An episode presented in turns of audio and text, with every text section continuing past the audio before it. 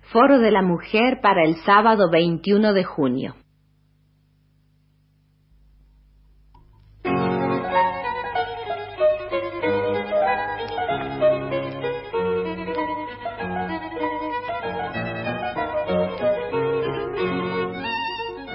Foro de la Mujer.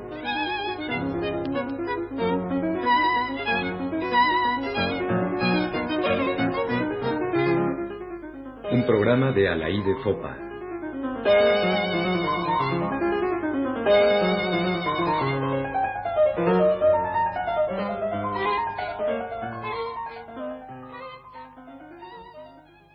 Año Internacional de la Mujer. Eh, quiero decir ante todo que si no se transmitió el programa el sábado pasado fue, como suele decirse, por causas ajenas a mi voluntad.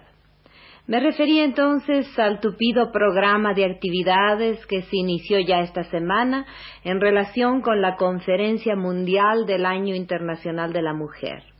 Ahora ya se inauguró la conferencia, ya todo está en marcha y la prensa cotidiana informa sobre los hechos cotidianos, sobre las personalidades que han llegado día a día y sobre lo que se ha dicho en las dos reuniones previas a la conferencia, el seminario de desarrollo y el encuentro de periodistas. No vale la pena, pues, hacer crónica. Quisiera más bien referirme a ciertos temas generales del feminismo, a los temas de la conferencia, a ciertos puntos que afloran en una u otra forma en todos los discursos y que sin embargo no son tan claros o parecen demasiado obvios porque no se entienden bien. Los discursos oficiales y también otros no oficiales se han basado naturalmente en los tres puntos señalados por las Naciones Unidas, igualdad, desarrollo y paz. La igualdad, es decir, la igualdad de derechos de la mujer respecto a los ancestrales derechos del hombre, fue la primera bandera del feminismo. Cuando se empezó de hablar de igualdad, igualdad política y jurídica entre los hombres, y la Revolución Francesa proclamó esa igualdad, no se había pensado en las mujeres, y solo pocas voces se atrevieron a reclamarla.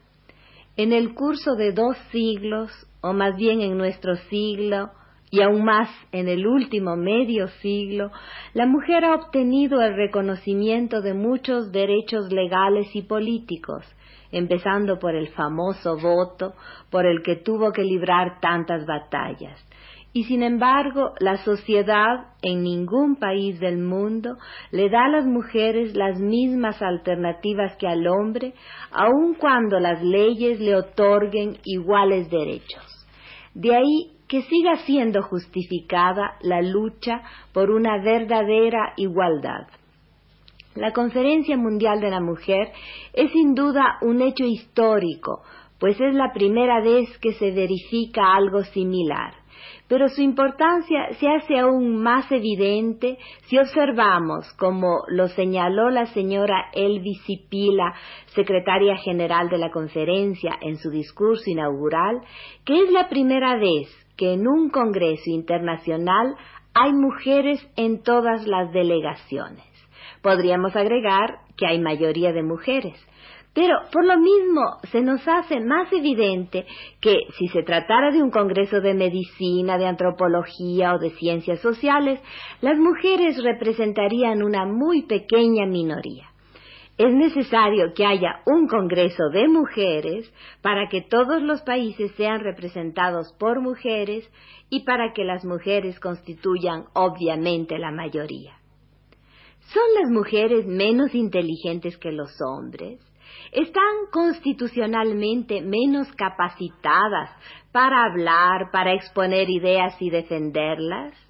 Parece que no, si juzgamos por las que han hablado en estos días. Entonces, no voy a tratar de hacer ahora la historia de la discriminación, historia por lo demás todavía un tanto confusa y discutida en sus orígenes. Pero lo que resulta claro es que hoy la discriminación o marginación de la mujer todavía existe y no está sustentada por motivos racionales. De ahí que se justifique la batalla por la igualdad en todos los campos, educación, trabajo, política y de lo que quizás se habla menos, igualdad en la vida y en el trato familiar. En cuanto al desarrollo, segundo tema propuesto por Naciones Unidas, no cabe duda de que está vinculado al concepto de igualdad. Para que las mujeres alcancen una igualdad de opciones respecto al hombre, deben poder desarrollarse de la misma manera. Esto es indiscutible. Pero el tema puede verse desde otro ángulo y creo que así lo plantea la ONU, es decir, una mayor participación de las mujeres en el desarrollo de sus países. Y esto no necesariamente implica o no implica para todas un mayor desarrollo personal. Los esclavos, por ejemplo, hicieron las pirámides de Egipto. Al hablar de desarrollo, se plantea la diferencia entre países desarrollados y países, como se dice eufemísticamente, en vía de desarrollo. La igualdad de fortuna no existe por desdicha ni entre los países, ni entre los hombres, ni entre los hombres y las mujeres. ¿En qué medida podrán contribuir las mujeres a modificar esas diferencias? Me temo que poco, o no más en todo caso, si bien no menos, de lo que lo hayan hecho hasta ahora los hombres. El feminismo no puede confundirse con la revolución. Un periodista de un país socialista que no pude identificar dijo el otro día dirigiéndose a la brillante y combativa directora de la revista norteamericana de liberación MS, No, Gloria, no hable usted de la revolución de las mujeres.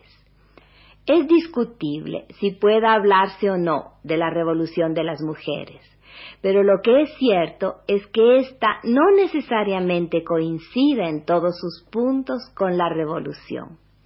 La igualdad que puede alcanzar la mujer en un país subdesarrollado será una igualdad subdesarrollada, aunque la participación de la mujer pueda contribuir un poco a elevar el nivel de desarrollo de ese país. Cuando las feministas de los países desarrollados hablan de su desarrollo, piensan en que aumente el número de las mujeres empresarias y gerentes de empresas, que haya más diputadas y secretarias de Estado, que salgan más mujeres de las universidades y que sus servicios sean mejor pagados. Y ello significaría acercarse más a la igualdad entre hombres y mujeres, pero no cambiaría la desigualdad entre las clases sociales.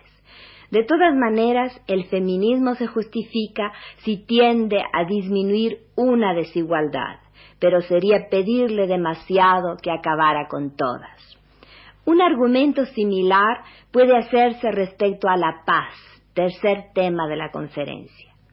¿Qué pueden hacer las mujeres como tales en favor de la paz? La esposa del primer ministro israelí declaró a un periodista que si el mundo estuviese gobernado por mujeres no habría guerras. Y la esposa del presidente de Egipto preguntó al día siguiente por qué Golda Meir, una mujer, les había hecho la guerra a los árabes. Las mujeres no son peores que los hombres, pero tampoco son mejores.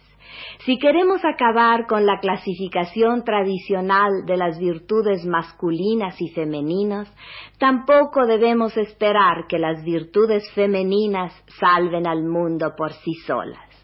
Las mujeres no constituyen una clase, aun cuando sean un sector marginado, oprimido y explotado y por lo tanto participan en general de la clase a la que familiarmente pertenecen y pueden ser también opresoras y explotadoras de otras mujeres. Las mujeres de determinada clase pueden estar de acuerdo con la guerra y de hecho lo han estado, aunque esta guerra fuera injusta, y otras mujeres han tenido que participar en la guerra en defensa de su país, de sus hijos, de sus casas y de sí mismas, aunque la guerra no sea nada femenina. Vietnam está muy cerca para no recordarlo.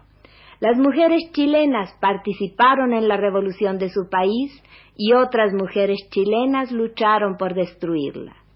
No idealicemos a la mujer, tampoco en este año internacional. La idealización no le ha servido a lo largo de los siglos. Pero todo ser humano en plena posesión de su conciencia, en plena capacidad de desarrollo, aquí me refiero al individual, libre de resentimientos y de rencores, es más capaz de hacer algo también por los demás. El presidente Echeverría dijo en su discurso de apertura que la mujer, por haber sido largamente oprimida, era aliada natural contra cualquier opresión. Tal vez. Es un hecho, en todo caso, que los movimientos feministas han sido paralelos en la historia a otros movimientos de reivindicación. Si nacieron con la Revolución Francesa, encontraron su mayor impulso en el socialismo. En los Estados Unidos se vincularon en su origen al movimiento antiesclavista y no es casual que en últimas fechas los grupos de liberación acuerpen el movimiento de los negros y de otras minorías. Pero no es absolutamente necesario que así sea. No siempre es así, y es importante saberlo.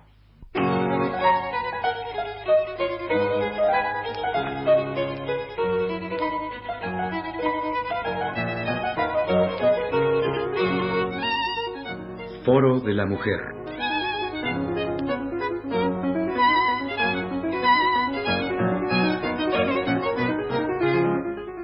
Un programa de Alaí de Fopa.